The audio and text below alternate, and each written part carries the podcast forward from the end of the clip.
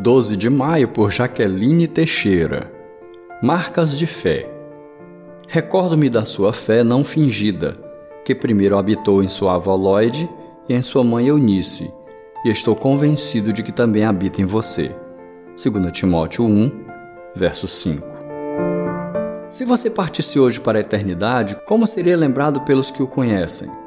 Quais são as marcas que você tem deixado por onde passa? As pessoas citadas em Hebreus 11, por exemplo, foram eternizadas como grandes nomes da fé cristã. O que elas nos ensinam é que não basta dizer que cremos em Jesus, nossa vida precisa demonstrar essa verdade em nós.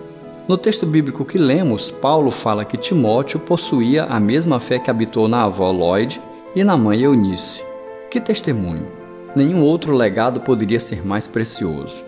De geração em geração, o Espírito Santo esteve presente nessa família. Sementes foram plantadas, floresceram e frutificaram. Lloyd e Eunice foram citadas pelas marcas de fé que deixaram.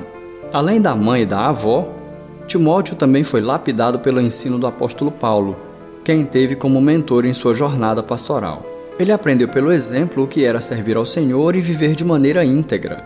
Veja como as marcas deixadas por essas três pessoas influenciaram positivamente a vida de Timóteo. Consequentemente, o rebanho que ele pastoreou também foi abençoado pela firmeza doutrinária do jovem pastor.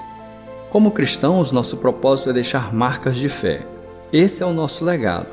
Se pertencemos ao Senhor, nossas pegadas deixarão rastros do Evangelho por onde passarmos.